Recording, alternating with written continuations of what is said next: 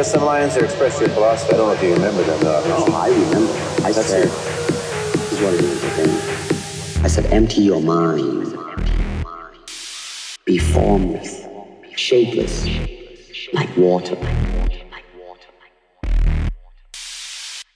Because I know this very well.